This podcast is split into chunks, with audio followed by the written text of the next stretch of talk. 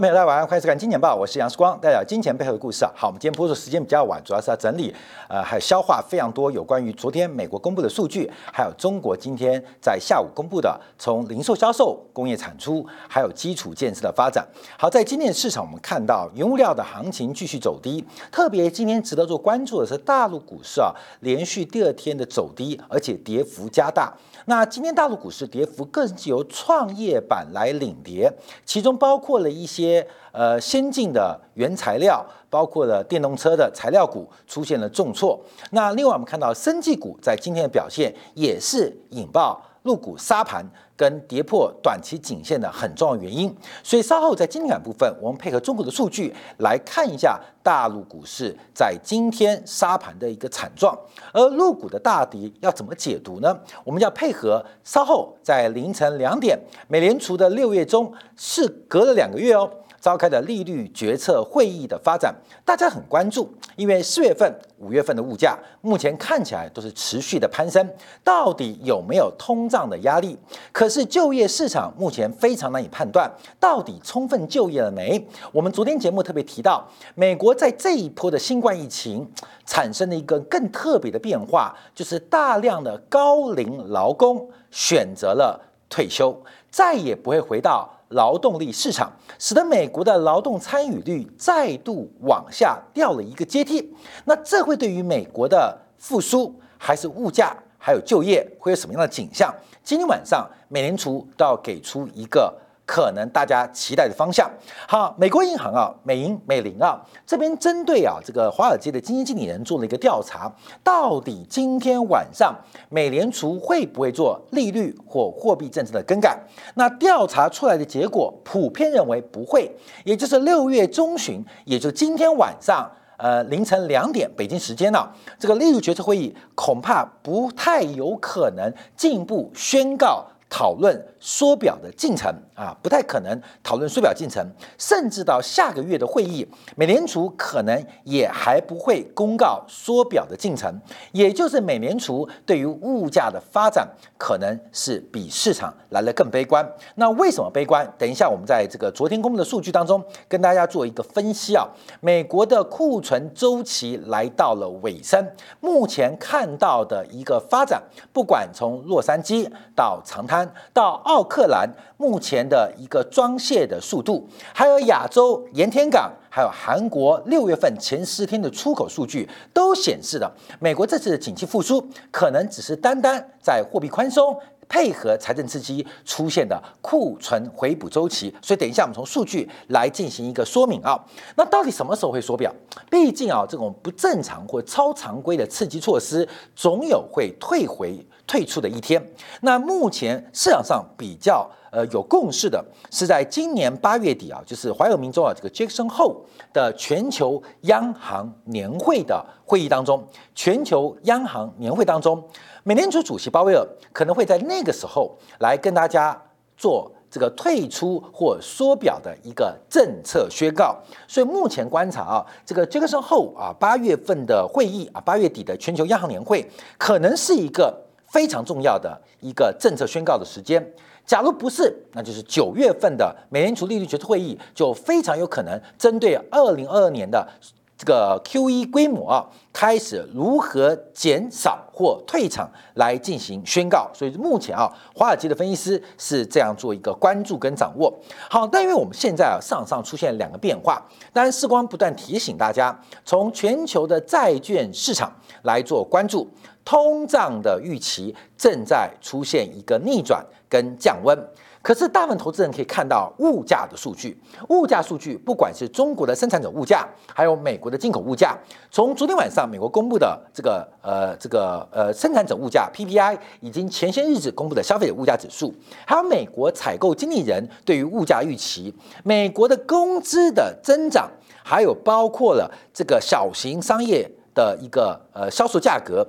都是出现一个大幅反弹回升的变化，那其中最重要的包括去年的低基期，那去年低基期加上这个数字的心理效应，加大了大家对于通货膨胀的担忧跟隐忧。可是事实上，我们从债券市场交易，我们连续这一个月跟大家报告的是通胀预期正在翻转，正在翻转。你看到的都是情绪，可是用真金白银交换交易出来的通胀预期正在快速的向下转折。所以最近几天我们看到，不管是中国的这个国储国家储备的拍卖政策也好，还是没有跟国家储备拍卖政策有关的商品都出现应声大跌，从软商品的玉米到硬商品，从铜到金全面的走低。现在唯一在撑盘的原物料就是原油。那原油走高，那非常像包括两千零八年，包括九年代这个最后一棒的一个表现跟演出。我们从另外一个数据做观察啊，就所谓的铜金比，把铜跟金。做价格的比值来做一个景气的观察，铜当然是所有产业的一个关键的工业原料，而黄金除了工业原料之外，它更多的是金融属性，不管是市场的避险属性还是通胀属性，都会反映在金跟铜之间。所以从铜跟金之间的价格比值，是不是能够可以透露出一些讯息给我们做观察？好，铜金比在今年的。四月中啊，五月中来到了最高点，铜金比在五月中来到最高点。随着最近铜价大幅度的拉回，黄金跟进走跌，可是铜价的跌幅大过黄金的跌幅之下，铜金比出现了拉回。而看铜金比是什么原因？所以铜金比可以预测美国十年期国债利率可能的变化，而国债利率的变化反映的是通胀。反映的是美联储的鹰鸽的倾向，所以目前从同基比做观察，美国国债收益率的下滑其来有致。随着我们之前连续一个月，不管在金钱宝还是在金铁杆的订阅部分，我们都把美国的这个十年期国债收益率进行拆解，很明显看到的是有关于通胀预期的加温。从铜金比观察，铜金比跟通胀预期几乎是高度在期间，在发生转折时间点是高度吻合的。所以整个从铜金比，我们从商品市场做观察。从这个美国国债债券市场做观察，这个通通货预期啊，通货膨胀的预期其实已经在出现转折。所以昨天我还是跟大家提醒到，就跟我们坐阿里山火车一样，在山里面绕来绕去嘛。所以因为啊，这个弯道很多，火车头左转，可是你身处的车厢位阶可能还在往右。当火车头右转，你身坐在的火车的位置。可能还在往左，所以通胀预期的转折，它会轮流让全球的通胀交易跟商品的价格出现转折。那在这个啊这个通胀预期发生之前，那我们做很多经济模型的假设当中，要带有更多的证据啊。其实我们不是往后找证据哦，不是五月十九号开始分拆美国国债利率开找证据哦。看没有？这后面证据一个个接着来嘛？你看铜价、玉米、黄金轮流开始见高，而且开出现大跌，轮流轮流。好，这个证据是我们是从假设之后找证据。那假设之前呢？为什么有这个假设？其实我们关注的就是中国的信贷脉冲，在去年的第三季末、第四季初见到了高点。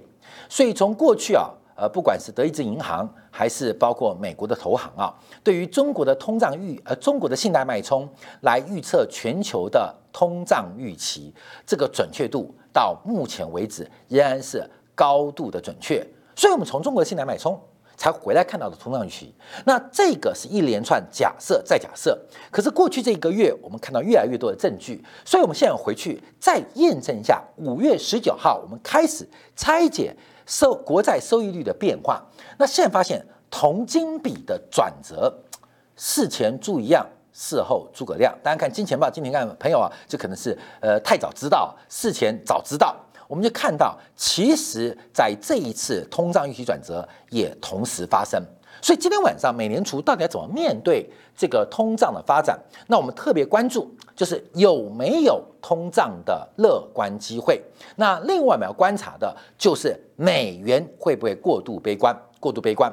大家要掌握啊，就是我们一直讲的强调，这个美联储到底会不会调整货币政策，可能跟物价、失业率没有直接关系，而是美元的强弱关系。一个大量印钞、一个大量举债的一个经济体，它最重要的就是货币要维持一定的韧性，甚至一定的强度。所以，美联储可能最关心的是美元的价格。这个美元的价格能够在印钞、能够在社会救济的前提之下，不仅不贬值，反而升值，才会加大美国对于国内针对经济跟生产力的调整，产生一个正向甚至事半功倍的结果。所以我们要特别做观察，美元有没有乐观空间，而通胀。如不如期会出现悲观的发展，就今天晚上市场作为观察的。那悲观跟乐观，我们就看到啊，从 Google 啊对于通胀关键字的搜寻啊，最近出现一个非常微妙的变化。那这个是用标准差的一个角度来做一个观察啊，就是在过去这一段时间，这个在 Google 搜寻包括了恶性通胀、高于平均、高于平均值，甚至我们用标准差来讲，高度五倍。那可是啊，紧追在后的是低通膨。啊，就是低通膨的关键字也高过平均值的四倍，这是过去几年来非常特别的现象。因为通胀跟通缩它是一个反义词，理论上在这个搜寻跟投资人关注的一个角色当中，应该是负相关。呃，市场上关心通胀，那大家就没有人关心通缩。当市场上担心通缩的时候，应该就没有人会去搜寻通胀的关键字。可这一次很特别，通胀。跟通缩在整个市场以 Google 的视角做观察是同步爆冲，也就是到底有没有通胀，还是到底会不会再度回到通缩的环境，我们就要从昨天美国公布的数据来做观察。昨天美国公布了五月份的零售销售数据，美国一个月的零售销售的规模啊，大概超过六千亿美金。和这个加上服务业的规模化啊，再翻倍，再翻倍，所以六千亿加六千加八千亿啊，大概服务业占八千亿美金啊，大概就构成美国 GDP 将近七成的结构，大概就六千亿跟不到八千亿啊，就加一加，根本就就七成嘛。美国 GDP 二十一兆嘛，所以大概美国的消费大概就十五兆美金左右。那十五兆美金当中，大概四六猜就是实体的消费大概在四成，那。这个服务的消费大概在六成不到啊，大概就是四六才四五对五五啦，四三比五七左右的概念，那构成美国大概十五兆的一个内需市场啊。那我们看到五月份的零售销售做一个关注啊，美国五月份的零售销售它出现了比预期更糟的下滑，你没有听错。那这个数据会告诉我们什么样的变化？我们要从几个角色做观察，就是这一波。包括塞港啊，最近最强的航运股的塞港，这个到底是一个长期的趋势啊？不要讲长期，会很久维持一两年、两三年的可能，还是它只是一个死猫跳，就跟最近的国际木材价格崩跌一样，它只是单纯的一个死猫跳的反弹。那这个背景就是美国的这一波周期。到底是一个生产力周期，还是一个耐久材的消费周期，还是单纯的是一个库存回补的周期？那这三种周期，有的可能只长三个月，有的可能会超过三个季度，有的可能会超过三年。可是从美国公布的五月份零售销售数据，似乎告诉我们，美国的这一波强烈的需求发展，可能只是一个。库存回补周期的变化。好，除了零售销售数据之外，我们会给观众更多的资料，让大家了解到为什么它只是一个这个库存回补的销售资料。因为我们从绝对金额做观察，可能这个消费是。不可能持续下去的。哎，有全有有答案了。好，我们先看这数据啊，因为五月份的零售销售比四月份下滑了一点三，比预期下滑的零点七还多增了一倍。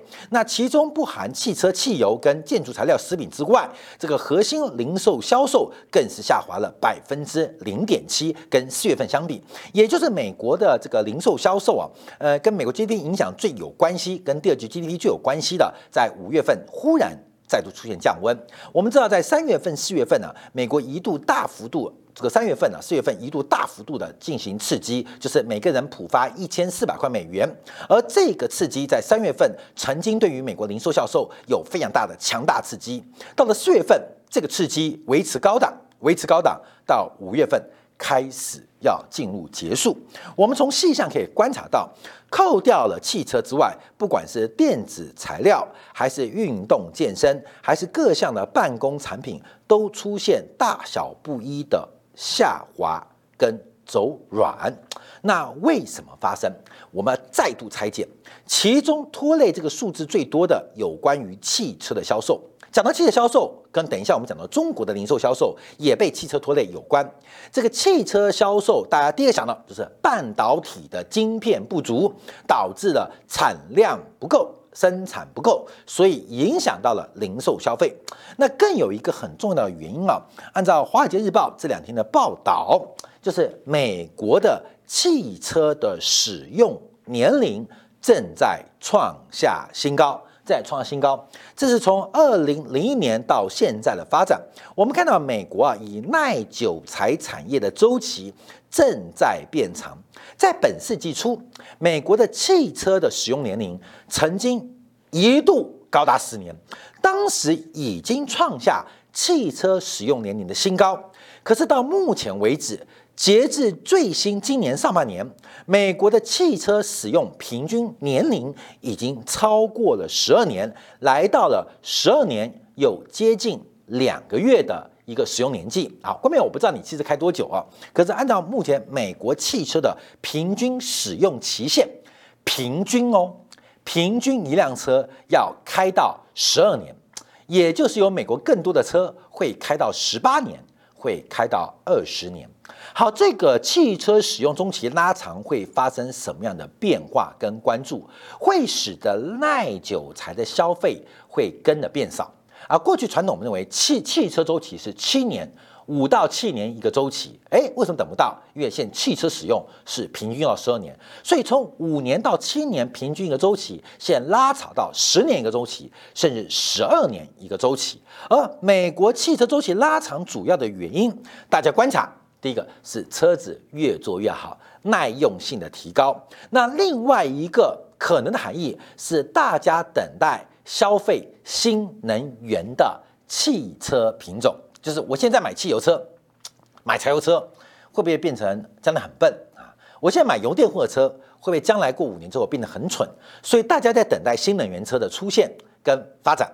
那对于目前的新能源车的选项不够，所以这也是一个。呃，这个拉住啊，消费者冲动消费换车的原因，所以我们看到美国汽车的消费到底是因为晶片不足的关系，还是因为汽车这个耐久材它的使用年限变长了、变久了？有没有更多刺激消费者因素？可能恐怕也不是等晶片复苏能够满足的。好，可是更重要关键关键就是我们提到的库存周期，我们这边有两条线。讨论是美国的消费总金额。我们刚提到，美国 GDP 大概二十一兆美金，其中超过七成是来自于美国市场的消费。其中这个消费分为啊，我们叫四六拆四六开，大概超过百分之四十是商品消费，那不到百分之六十是服务消费。严格来讲，是服务消过服务消费大过。实体消费的啊，就是你吃吃喝喝玩乐、买车啊、买建材啊，这个消费比重一定。可对于医疗啊、对于法律的需求啊、好对于其他商业的服务啊，或是娱乐的服务需求，会来的比较高。所以美国大概是四十三、四十四 percent 在实体商品，百分之五十六。百分之五十七在服务方面，好，各位，我们看这个数字啊，这边两个数字，上面比较高的啊，上面比较高的是属于服务消费，它看右轴，在新冠疫情爆发之前啊，美国的服务消费最高的时候，大概来到每一个月份大概有八千六百亿美金的水平，每个月大概有八千五百亿到八千六百亿消费水平，每个月哦。啊，美国的消费力是非常非常惊人的。那另外这个浅蓝色的就是实体消费，要看左轴。在新冠疫情爆发之前，美国对于商品的消费，就实体消费，大概是在四千八百亿美金的水准。所以，观众朋友，假如把画面右边最切开来做观察，我们看到美国的服务消费跟实体消费就两条线呈现一个长期稳定的成长，而服务消费的增速又比商品消费的增速来得为快一点啊，这是个很正常的一个现象。因为呃，国家的社会福利跟产业升级，大家对于物质的需求得到满足之后，开始转求一些对于精神满足的一些商品啊，可能订一些网络视频啊，订金钱豹啊，啊，进金钱感等等。所以我们看服务产业跟实体产业。好，在去年以来，关面我们出现一个变化哦，这个商品的消费看左轴。服务消费看右走啊，我们看商品消费出现爆炸性喷出的变化。到最新截至为止，在三月份到四月份，尤其四月份见到最高峰，美国每个月的实体消费接近五千八百亿的美金啊，接近五千八百亿的美金。这代表什么意思？美国对于食品、吃的啦、喝的啦、居住的啦。通行的消费远远超过平均值很多很多，关没有？就是蓝色这条线哦。好，关我们来看一下，就是本来应该是这条线，关没？就这条线，它是一个线性嘛，所以这个线性应该是这样。我关没有？我换出来这个线性是这样。那红色线，我们看一下服务消费，它的线性应该是这样画出来，关没？线性线性关系这样消费。可是我们现在看到美国的实体消费，去年当然第二季受到新冠疫情影响。表现是非常差，可是现在的消费又超出预期的好，也就是目前美国消费者已经按照历史线性估计，不仅把去年第二季、第三季没买的现在买够了，而且有过度消费的变化跟发展。所以从实体做观察，从实物做观察，美国的实物消费、实体的物品啊，物品消费、物质消费，一本基本上。已经见到了绝对高峰，而且在今年下半年应该会出现明显的滑落，叫均值回归，因为不可能支撑嘛。美国的消费根本不是有没有钱的问题哦，美国人就那一张嘴巴、那个肚子、那一个屁股，你叫他买两台车、吃三碗饭、吃五个汉堡，这不可持续的嘛。所以美国的。食品消费、食食食物体、食物体的消费啊，会从现在的八千八百亿，在未来的几个季度逐步的回落到五千亿美金之下，会回到五千亿美金之下。所以目前啊，小米供需的一个商品中期做观察，现在正在被动加库存的阶段哦。因为我们从五月份的零售销售，后面我们试光之前不是我们画一个图吗？就是记不记得？啊，我们用红色线，哈，就是从这个包括了这个呃供给曲线跟需求曲线来做观察嘛。关面我们不是做过这个这个以前你看记得吗？我们讲的商品周期嘛，就是供给弹性是大过需求弹性的。而目前我们看到五月份的零售数据，五月份的零售数据已经让我们确定，已经让我们确定美国的需求见到顶点。美国五月份零售数据，因为三月份、四月份、五月份连续观察嘛，见到底点已经要开始下滑了。而现在。